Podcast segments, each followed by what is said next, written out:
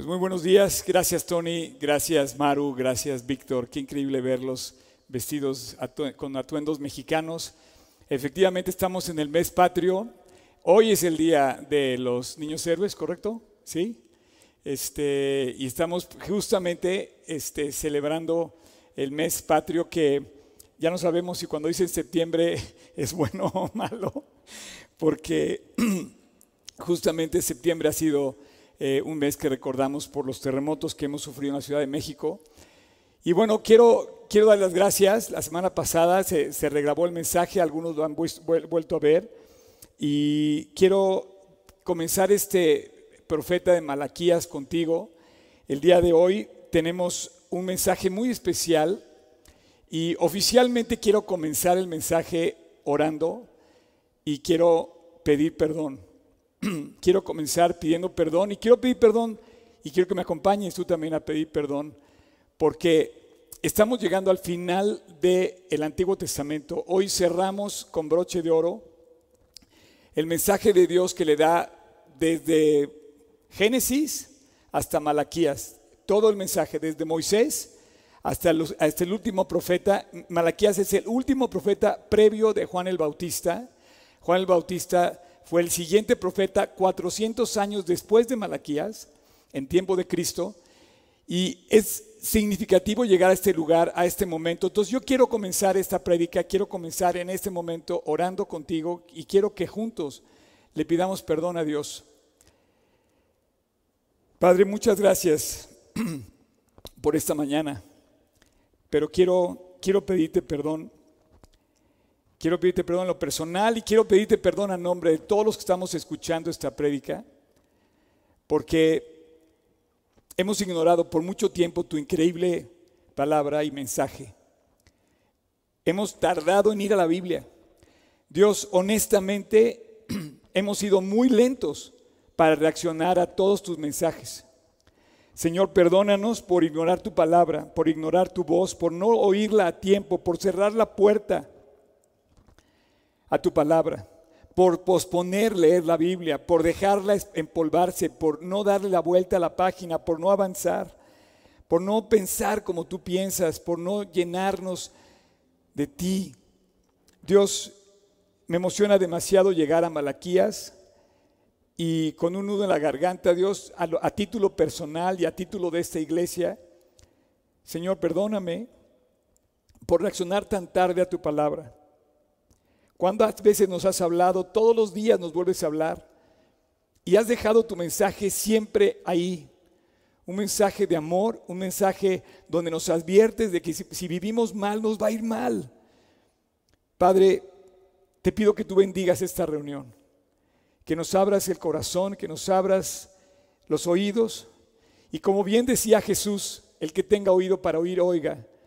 Yo quiero levantar la mano, Dios, y oír tu mensaje. Y quiero pedirte que este mensaje resuene en el corazón de todos tus hijos y que tu palabra sea escuchada cada día más y sobre todo en estos tiempos. Gracias, Padre. En tu precioso nombre, Jesús, te lo pedimos. Amén. Hoy quise honestamente comenzar orando porque siento un retraso en general de todos nosotros para movernos hacia Dios. Estamos aquí estudiando la Biblia y somos de los pocos, como decía eh, Jesús, los obreros faltan.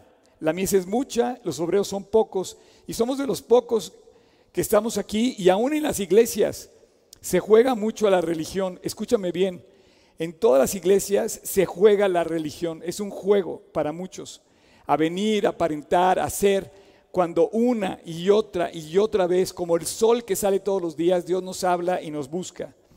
Quiero, quiero avanzar en este mensaje y quiero decirte que Malaquías de repente se encuentra, al igual que nosotros, con una situación en donde ya puedo, yo puedo describir la normalidad. ¿Qué es la normalidad del día de hoy? Usar un cubrebocas, guardar la sana distancia, mantenernos eh, continuamente lavando las manos. Esa es nuestra nueva normalidad. Hasta hace seis meses la normalidad no era esa. La normalidad hace, hace seis meses, desde mi punto de vista, era una cierta monotonía, cierta monotonía que era antes. vivíamos monótonos haciendo los planes, pensábamos en nosotros mismos y básicamente nuestra normalidad eras tú y yo. Tú pensabas en ti, yo pensaba en mí y pensábamos cada quien en lo mismo, en lo, en lo mío más bien, en lo tuyo, en lo personal. Somos la normalidad de hoy que, perdón, la normalidad de hoy, eso ha cambiado.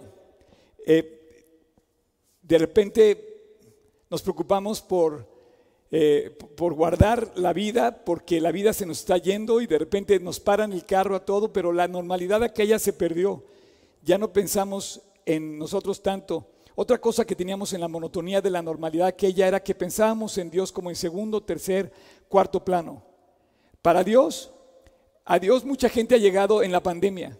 A Dios mucha gente ha vuelto sus ojos y su corazón en la pandemia, pero antes su normalidad era dejar a Dios en un segundo plano, un tercer plano. Lo mucho que hacías con Dios era culparlo, llamarlo siempre al banco de los acusados. Oye Dios, me está pasando esto y lo, lo acusabas. A ver, ¿por qué? Y lo segundo que hacíamos cuando bien te acordabas de Dios era invitarlo a tu boda para que estuviera el día de tu ceremonia y pudieras tener la bendición de Dios. Pero tan, pronto como terminaba la ceremonia, lo dejabas afuera y empezaba la fiesta y te olvidabas de Dios.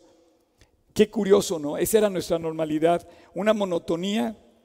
Sin embargo, para Dios nuestra, normalidad le hizo dejar el cielo, dejar el cielo y venir a morir por nosotros y recuperar la salvación.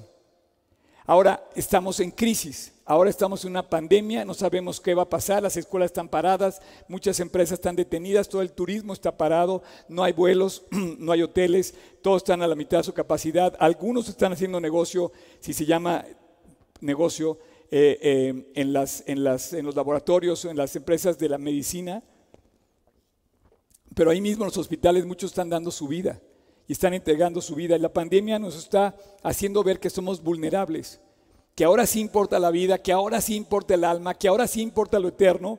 Y de repente te das cuenta en una tercera cosa que yo pienso en esa normalidad. No podemos vivir ni en crisis continua, ni en monotonía continua. No aguantaríamos. No aguantaríamos una vida monótona durante toda nuestra vida y tampoco aguantaríamos una vida de crisis durante toda nuestra vida. No sería imposible resistir la vida continuamente en aflicción, continuamente en desafíos, continuamente en necesidad.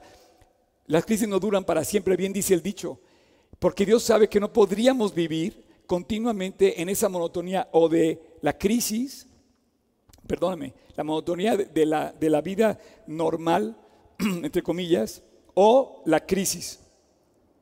Y de repente aparece Zacarías, perdóname, Malaquías, ya me hice, ya me hice bolas yo. Como la última voz del Antiguo Testamento se levanta al final para cerrar el Antiguo Testamento y oficialmente Dios está llegando al último escrito dado a los judíos, dado a las naciones, dado al pueblo, dado a la humanidad, en donde termina el Antiguo Testamento oficialmente con la última voz que se levanta del último profeta, que es Malaquías. Malaquías quiere decir mi mensajero. Y mi mensajero eh, aparece en una normalidad parecida a la nuestra, donde entra él, anuncia una crisis, donde él trae una crisis. ¿Por qué una crisis? Malaquías aparece como en el año 420, después de 100 años de que ya estaba reconstruido el templo. Acuérdate de Ageo, acuérdate de Zacarías, acuérdate de Nehemías, acuérdate de Esdras. El templo estaba reconstruido, la muralla estaba reconstruido, habían regresado a Jerusalén muchos judíos, ya llevaban 100 años viviendo ahí y de repente los sacerdotes empezaron a hacer de las suyas, se empezaron a mezclar, empezaron a dejar de predicar y los sacrificios que se hacían en el templo se hacían de una manera mediocre. Y empezaron, como yo decía al principio, empezaron a jugar a la religión. Llevaban los animales inmundos, presentaban a su sacrificio un animal inmundo, lo cual no estaba permitido, y de esa manera eh, tomaron como a la ligera los sacrificios que hacían en el templo. Por otro lado, el profeta Ageo y el profeta Zacarías hablaron, si, tú te, acuerdas de lo que hablamos, los últimos dos profetas hablaron de lo que iba a pasar después y hablaron del Mesías que iba a venir, del Mesías, el Mesías reinante y el Mesías sufriente. Y efectivamente no ha llegado ni uno ni otro. Entonces cuando llega Malaquías, de repente el pueblo dice, no ha llegado el Mesías, ya pasaron 100 años, no pasa nada. Y volvemos al mensaje de Génesis con la serpiente cuando le dijo a la mujer, no pasa nada. No va a pasar nada. Y te, y te reto a que pienses en que estamos viviendo un mensaje en el que retrasamos a Dios y lo seguimos retrasando. Por eso pedí perdón al principio de esta reunión. Fíjate nada más, Israel era un país y sigue siendo un país que no mide más de 400 kilómetros cuadrados, no es nada. Cabe yo creo que en la Ciudad de México, todo Israel. Está rodeado por más de veintitantas naciones de la Liga Árabe, todos musulmanos, y sin embargo ellos ahora, como tú y yo ahora, y en aquel entonces delante de Malaquía decían, todo está ok. No estás, eh, no estás pensando que a lo mejor tú vives o yo vivo pensando que todo está ok y sales, sales a la calle pensando que todo va a estar bien y que todo va a regresar a la normalidad. ¿No te has puesto a pensar que hay un como run run en nuestra capacidad de pensar que de repente decimos, no, cuando se acabe 2020, en, en enero todo va a arreglarse. Todo va, ¿Quién te dijo que en enero se va a terminar esto? Pareciera que vamos a llegar al final del 2020 y todo va a cambiar en el 2021, pero nadie le ha puesto fecha al final de esta pandemia. En el fondo, estamos pensando que, que tendemos al ok, a la vida ok, como en los tiempos cómodos de volver a la normalidad, decir, ya no me tengo que preocupar ni por mi salud, ni por guardar las cosas, ni por mi trabajo, porque vamos a volver a tener mucho trabajo, pero eso no es así. La verdad es que la normalidad y la comodidad generan decadencia. Y yo lo que Dios está levantando un profeta y nos está levantando para decir, oye, no te confíes de lo que viene. Estamos viviendo tiempos muy especiales y no quiero ser amarillista, pero efectivamente yo comencé esta reunión orando orando pidiendo perdón porque Dios conmovió mi corazón a, título personal. Para yo llegar a este día hoy, le tuve que pedir perdón varias veces a Dios por retrasar en mi corazón las decisiones que he retrasado a favor de Dios. La verdad es que para Dios no es nada trivial ni monótono tu eternidad ni la mía. Nos creó para ser eternos y eternidad Él quiere que vayamos a casa, como esta canción que acabamos de cantar. A casa, a casa voy. Dios nos creó para ser eternos. Y en ese sentido aparece Malaquías delante de G36 Polanco hoy. ¿Qué día es hoy? 13 de septiembre 2020. Los tres números marcados por el mal. El día 13, pues es el, número de mala, suerte, ¿no? El septiembre, pues es el número, es el mes, el, el mes donde sucedieron las Torres Gemelas, donde sucedió, quiero que veas, este, bueno, donde las Torres Gemelas, el, atentado del 9 de septiembre, del 11 de septiembre, perdón, el mes de los terremotos en la Ciudad de México. 2020, eh, 2020 eh, va a pasar a la historia como aquel año crítico en la humanidad que nos puso de cabeza a todos. Eh, pero dices, oye, no, pues son los números malos, ¿no? El día de hoy, 13 de septiembre de 2020, aparece Malaquías y nos pone, oigan, tengo un mensaje para ti. Y comienzo pidiendo perdón a propósito. Oye, Oscar, pero todavía faltan más problemas que aparezcan. Aparezca que salga el 666, por ejemplo. El 666, que es el, número de la bestia, ¿no? El, anticristo. O, por ejemplo, si pensamos en el... En el eh, voy, a, voy a decir pero la 4T, otro número que pareciera que nos iba a haber sacado de la, del, del, hoyo y estamos más metidos en el hoyo que nunca. Todos estamos eh, distanciados y hablamos de la 4T y dices, eh, pues no, como que no, como que no levanta, como que no ha levantado, como que no vemos así resultados. Y yo no quiero culpar a nadie, ni quiero hablar de política, simplemente quiero hablarte a ti. Por eso le pedí perdón a Dios. Porque hemos buscado que el hombre nos saque adelante, que el amigo, que el abogado, que el doctor nos resuelva el problema, que el presidente nos resuelva el problema. Oye, tenemos que buscar a Dios. Tu solución y la mía no es un hombre. Eso es lo que va a pensar toda la humanidad cuando llegue el 666, la marca de la bestia. ¿Y cuándo? Te pregunta Zacarías. ¿Cuándo te pregunta Geo? ¿Y cuándo te pregunta Malaquías? ¿Cuándo buscarás a Dios? Buena pregunta. Bueno, vamos a empezar a leer. Y quiero que abras tu, Biblia en el libro de Malaquías, el último libro de la Biblia. Eh, antes de que aparezca, aparezca este, este profeta, quiero enseñarte esta, esta imagen. Esta imagen es del periódico Ovaciones del 19 de septiembre del 85. Yo me acuerdo que manejando mi coche la mañana del 19 de septiembre, del día del terremoto, me acuerdo haber visto ese periódico, nunca lo he olvidado. Si tú tienes más o menos mi edad, te has de acordar que este periódico le dio la vuelta a todo el país y quizás al mundo. Y de repente dijeron, oh Dios, y de repente llamaron a Dios. Y de repente apareció una búsqueda de Dios en el peor día de la historia de la Ciudad de México hasta ese momento. Hubo muchísimos muertos, era toda una tragedia. Aunque este 17 de, aunque este en 2017 volvió a temblar el mismo 19 de septiembre, no fue tan grave como ese día, porque las muertes de aquel entonces no estaban preparados los edificios de la Ciudad de México, hubo miles y miles de muertos. Fue un caos que duró años la reparación de los edificios. Si tú lo viviste, tú te acuerdas.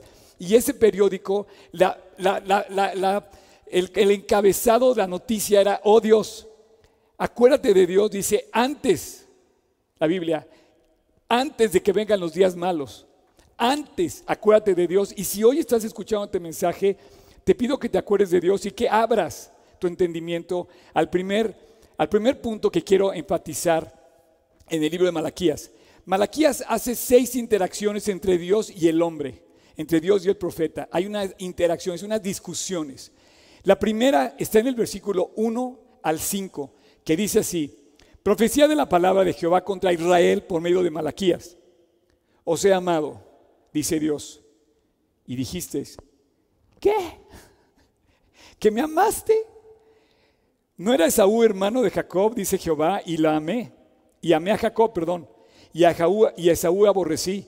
Y convertí sus montes en desolación y abandoné la heredad para los chacales del desierto. Cuando Edom dijere, nos hemos emprovecido, pero volveremos a edificarlo arruinado. Así ha dicho el Dios Jehová de los ejércitos, ellos edificarán y yo lo destruiré, y les llamará territorio de impiedad y pueblo contra el cual Jehová está indignado para siempre. Y vuestros ojos lo verán y diréis, sea Jehová engrandecido más allá de los límites de Israel.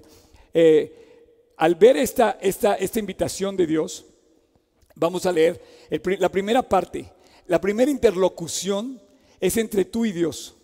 Y Dios te dice, escúchame bien, mis últimas noticias antes de terminar el, Nuevo el Antiguo Testamento y empezar con el Nuevo, y con todo el proyecto del Nuevo Testamento te dice, yo te amo.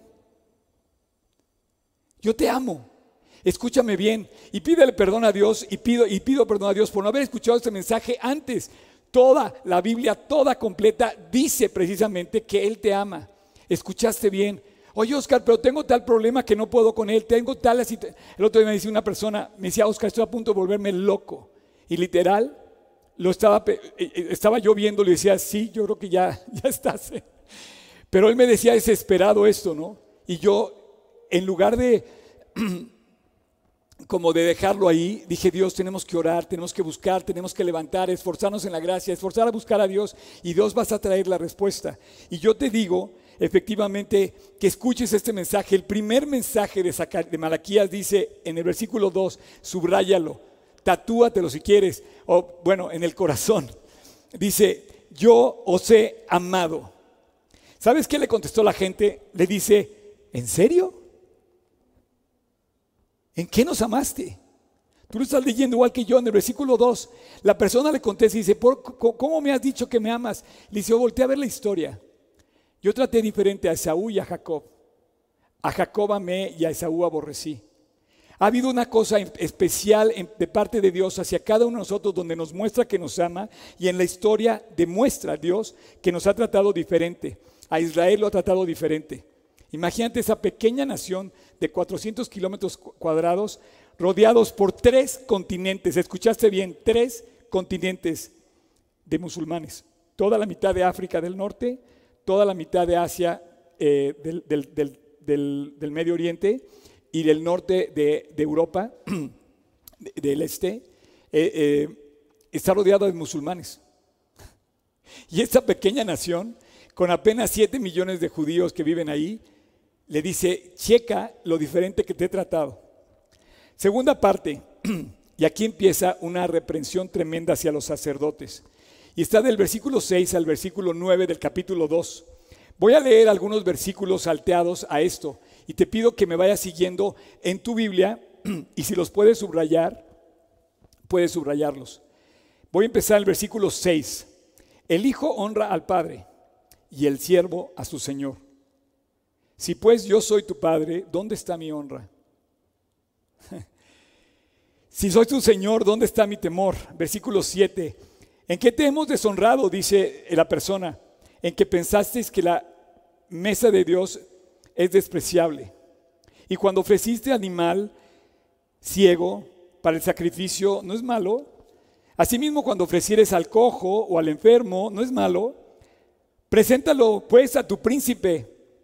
¿Acaso se agradará de ti o le serás acepto? Imagínate que tú llegas a mi restaurante y te, y te ofrezco un pescado podrido.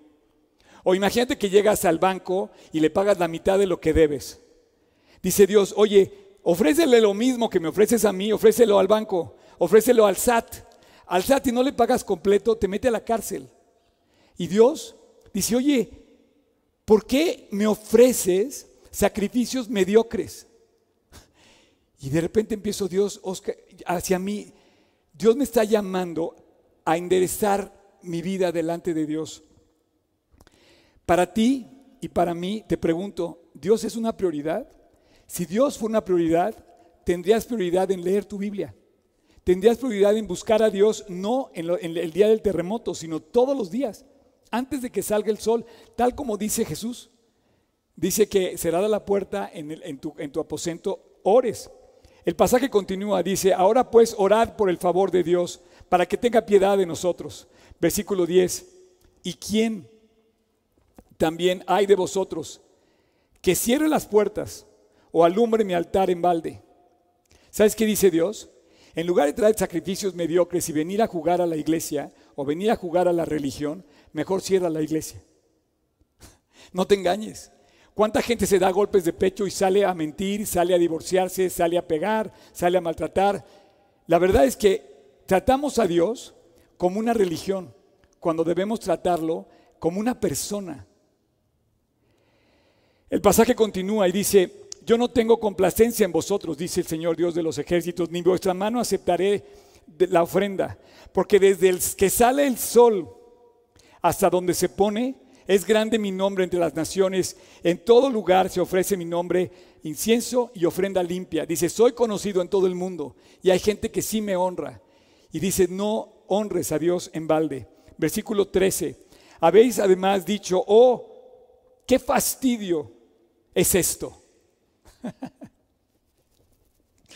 Me da miedo pensar que Dios nos descubre cuando dices, oye, qué pesado es a la iglesia, escuchar a este mensaje, escuchar a Dios, leer la Biblia. Oye, no tiene ni un solo dibujo. ¿Cómo es posible que me pidas que lea este libro? Qué increíble que Dios sabe. ¿Ahora entiendes por qué pedía perdón al principio? Nos solo ha dicho una y otra vez y le hemos dicho a Dios, qué fastidio es esto y me desprecias. Y presentaste ofrenda al cojo, a lo robado y a lo enfermo. ¿Aceptaré yo eso de la mano, de tu mano? Capítulo 2, versículo 2. Si no corriges, checa esta frase, tuiteala por favor, tuiteala, reprodúcela, haz un hashtag, capítulo 2, versículo 2, maldeciré tus bendiciones. ¿no es cierto esto? Cuando nos apartamos de Dios, ¿no notas como que de repente nos va mal?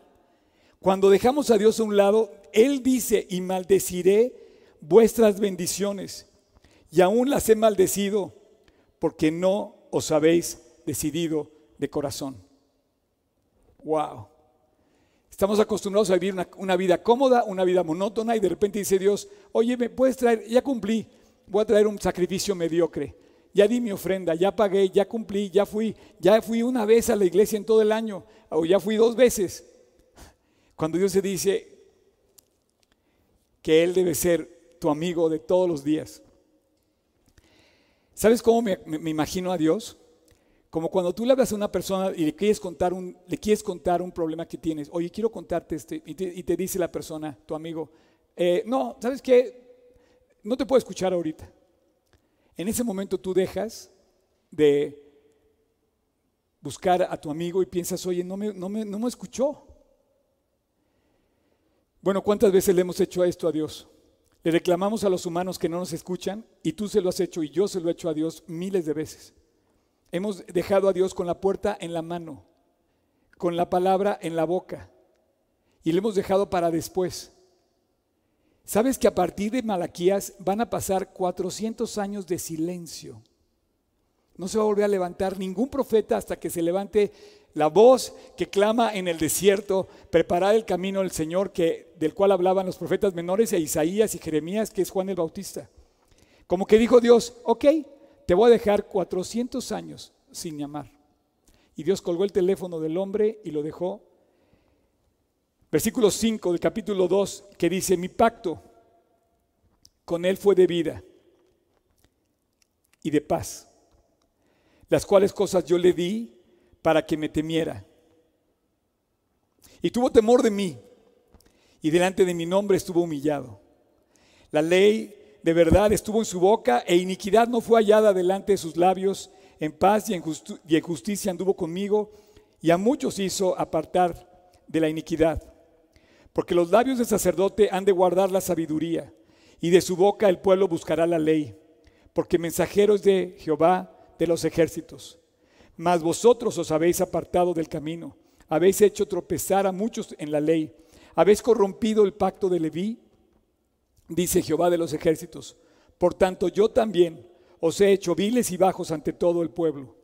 Esta es la segunda parte, que es un reproche del sacerdote y le dice, no juegues al sacerdocio, a la religión. Hoy muchos de los sacerdotes, y perdón por el nombre sacerdote, pero muchos de los que predican la Biblia, se han vuelto más políticos que otra cosa, se han vuelto más eh, artistas que otra cosa. De repente empiezan a eh, caer inclusive en contradicciones bíblicas y estamos viendo un momento en la historia que a lo que la Biblia le llama la apostasía, donde los que predican la palabra dejan de predicarla y predican otras cosas. Bien decía Pablo a Timoteo, se volverán a las fábulas dejarán de oír la palabra de Dios que hemos predicado y se volverán a las fábulas. Y entonces termina la reprensión de los sacerdotes y, presenta que viene uno del cual vendrá como profeta cuando llegue Juan el Bautista y Jesús, que va a ser el maestro, que va a ser el rabí, que va a ser Jesús y que dice que va a hacer los viles y los va a poner, va va a poner palabras de bien en su boca y buscará la ley. Así es que Pasamos a la tercera parte. La tercera parte, desde mi punto de vista, va del versículo 10 del capítulo 2 hasta el capítulo 4, el versículo 3. Y aquí habla de una infinidad de cosas increíbles que básicamente es la advertencia contra los laicos, los que no son sacerdotes. Y entonces de repente dice, yo repudio el divorcio. A ver, y sabes qué, mucha gente me ha preguntado, Oscar, ¿dónde dice que divorciarse está mal? Bueno, mira, acompáñame a leer y subráyalo, el versículo 16. ¿Estás casado? ¿Estás peleado con tu pareja? ¿Estás distanciado de tu pareja? Ve lo que dice, porque Jehová, Dios de Israel, ha dicho que Él aborrece el repudio. Mucha gente interpreta el divorcio en la Biblia como dice la carta de divorcio, la carta de repudio, y dice, yo aborrezco el repudio, y al que cubre de iniquidad su vestido, dijo Jehová de los ejércitos, guardaos pues en vuestro espíritu y no, seáis desleales. Entonces viene una reprensión contra los laicos.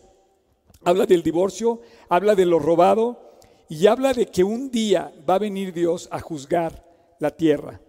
Fíjate, Empieza el versículo 10 diciendo, capítulo 2, versículo 10, ¿no tenemos todos un mismo Padre?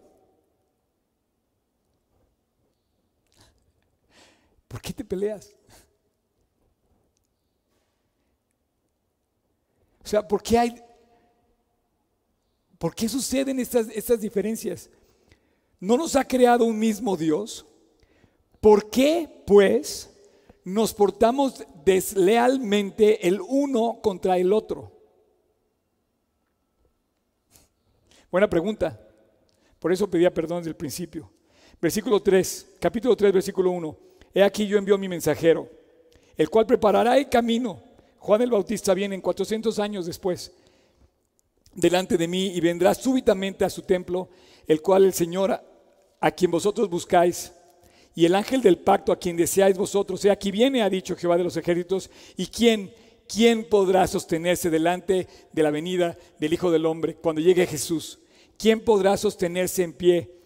Dice, ¿quién podrá estar de pie cuando Él se manifieste? Porque es como fuego purificador y como jabón de lavadores.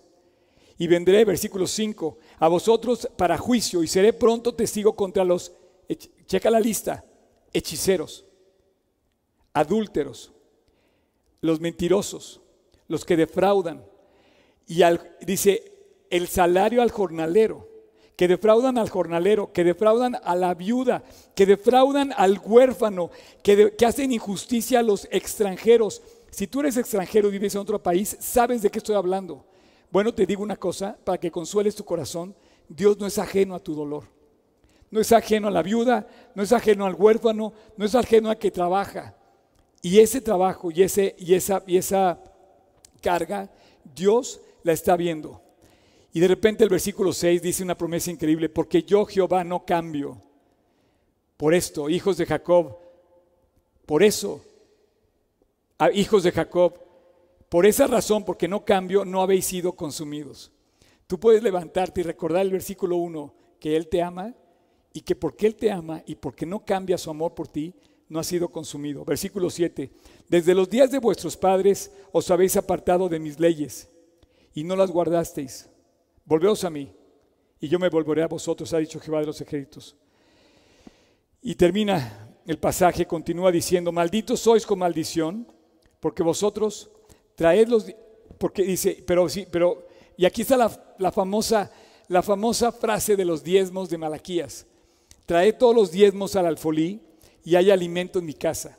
Y probadme ahora en esto, dice Jehová de los ejércitos, si no, os abriré las ventanas de los cielos y derramaré bendición sobre vosotros hasta que sobreabunde. Y termina el capítulo 4, versículo 2 y 3. Mas a vosotros los que teméis mi nombre, nacerá el sol de justicia. Y en sus alas traerá salvación. Y saldréis y saltaréis como becerros de la manada. Hollaréis a los malos de los cuales serán ceniza bajo las plantas de vuestros pies en el día en que yo actúe ha dicho Jehová de los ejércitos. Quiero que veas esto. Está a punto de terminar el escrito de todo el Antiguo Testamento. Y dice, a ti, escúchame, a ti, los que teméis el nombre de Dios, a ti nacerá el sol de justicia. Será como el amanecer, no como el anochecer, será como el amanecer y en sus alas traerá salvación. Y diréis, y saltaréis como becerros de la manada. ¿Sabes cuál es el becerro de la manada que está saltando? Pues ese que está feliz. Estaba leyendo eh, un artículo que dice las siete cosas o las diez cosas que demuestra una persona feliz. Pues yo puedo incluir una de estas. No critica, no se queja, agradece, no habla mal, está feliz, se ríe, da gracias, en fin, hay una cantidad de cosas que demuestra que estás contento, que estás satisfecho, y eso es lo que hace Dios con sus hijos. Dice, vas a saltar como oveja, como becerro en la manada, y hollaréis a los malos, y los malos serán ceniza bajo las plantas de tu pie, en el día en que Dios se manifieste.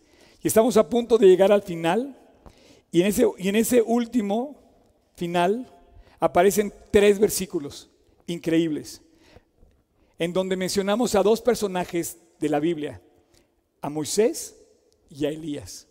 ¿Se acuerdan que en el Nuevo Testamento Jesús dijo que en la transfiguración, en el monte donde se transfigura Dios, que estaba Pedro, Juan, y le dice, Señor, hacemos tres altares, para, uno para ti, otro para Moisés, otro para Elías. Elías y Moisés, los dos testigos famosos del Antiguo Testamento, del Antiguo Testamento y del Apocalipsis.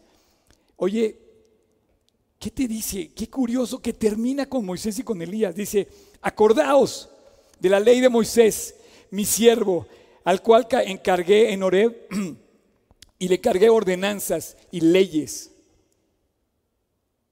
Dios nos dio sus leyes desde, desde Moisés. He aquí, yo os envío al profeta Elías, antes que venga el día de Jehová grande y terrible, y él hará volver el corazón de los padres hacia los hijos y, de los, el corazón de los hijos hacia los padres. No sea que yo venga y hiera la, tierra con maldición. Dios termina el Antiguo Testamento llamando a dos personajes no soberbios, extraordinarios, Moisés y Elías. Y ve al pasado y ve al futuro. Moisés al pasado, el pasado lo que fue antes, la comodidad, no fue tampoco cómoda, pero podemos decir la normalidad del pasado, como lo hace Malaquías, y ve el futuro, el reto que tenemos para seguir adelante, para continuar en la lucha y para esperar en las promesas de Dios. Uno que ve hacia atrás y deja ver los principios, y otro que ve hacia adelante y que te dice que si lo sigues te va a ir bien. Hay dos personajes con los cuales cierra la Biblia este profeta Malaquías, uno que va al pasado y otro que va al futuro. Y te dice, sigue las ordenanzas y sigue la ley. Y si las sigues, te va a ir bien. Y si las sigues, te voy a bendecir. Y si las sigues, voy a corregir tu vida. Y si las sigues, te voy a perdonar. Y si las sigues, voy a entrar en una relación con Dios, no en un juego de religión. Y si las sigues, vas a poner en práctica la bendición de Dios que dice que todo lo que hagas te va a ir bien que vas a poner primero a Dios. Y dice que si buscas primero el reino de Dios, su justicia, todo lo demás Él lo, pondrá por añadidura.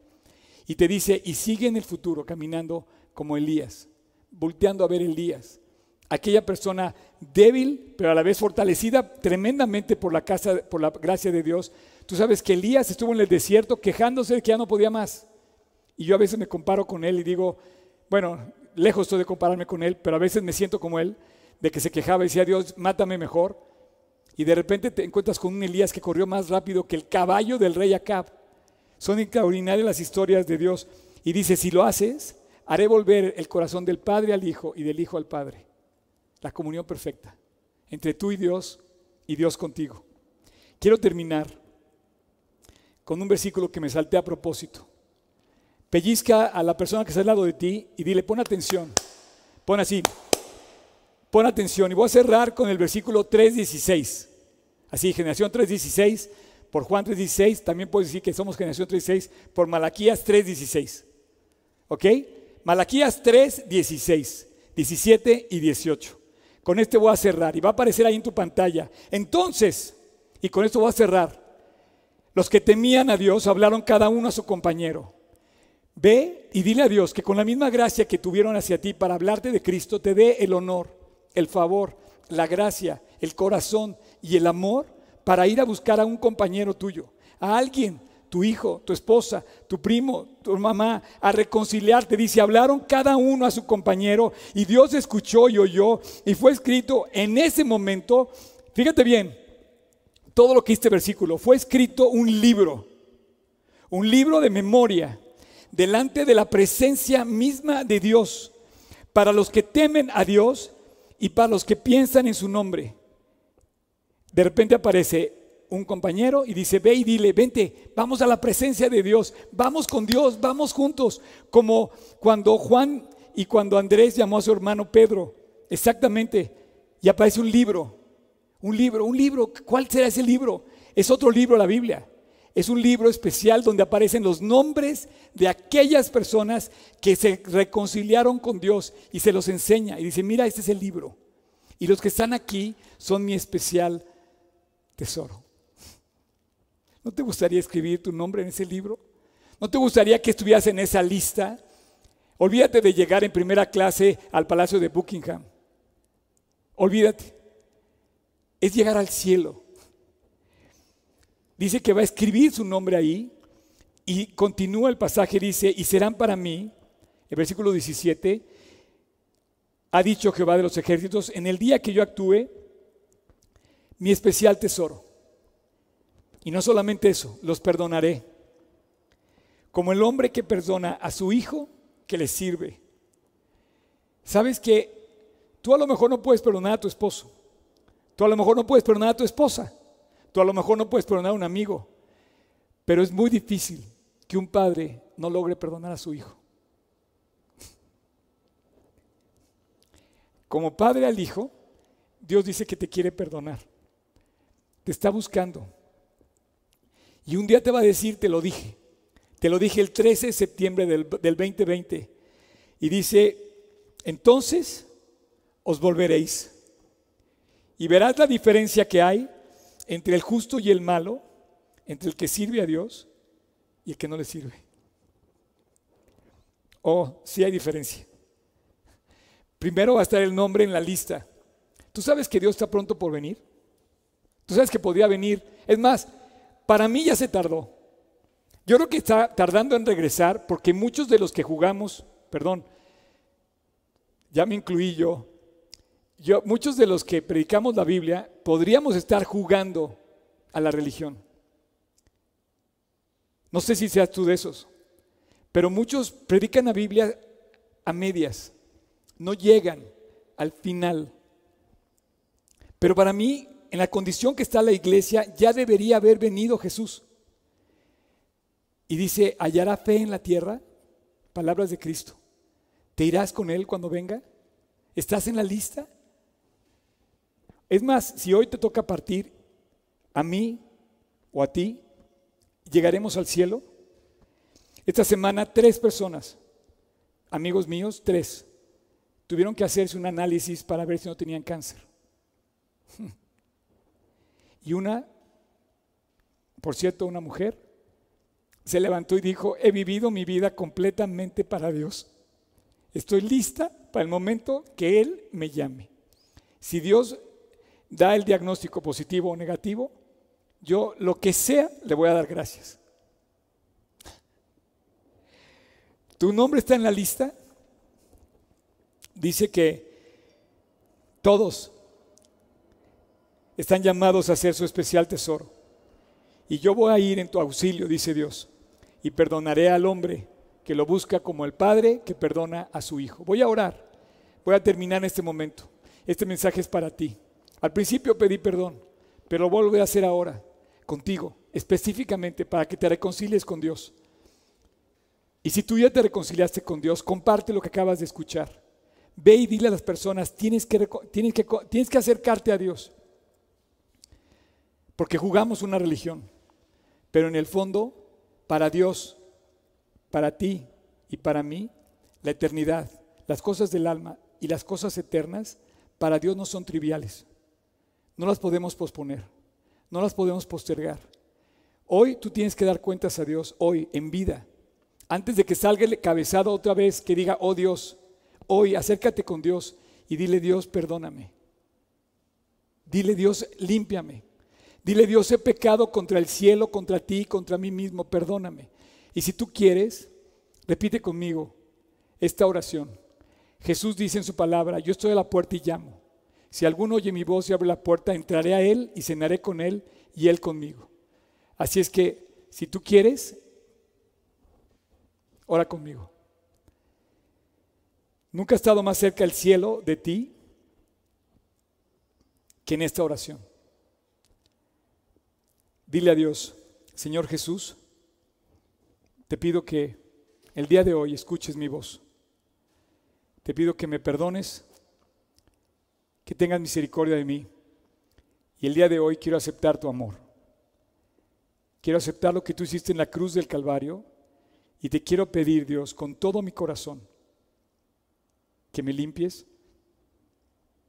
que me hagas tu especial tesoro, que me pongas en esa lista, que me incluyas en tu lista de invitados al cielo, a tu casa, y que mores en mi corazón. Dios, no quiero jugar a una religión. Quiero tenerte como mi mejor amigo en mi corazón y acudir a ti en todo momento. Ayúdame Dios a no dejarte esperando nunca, a saber que tú me amas y que puedo tener comunión contigo. El día de hoy te acepto como mi Señor y mi Salvador. Te pido que me limpies de mis pecados y que me perdones. Te doy las gracias, Dios, porque en tu corazón quisiste amarme hasta la muerte, hasta el Calvario, y diste tu vida por mí. Gracias, Jesús. En tu precioso nombre te lo pido. Amén. Vamos a ir a escuchar una canción y ahorita regresamos contigo, ¿sale? digno de darle gracias a Dios a través de una alabanza.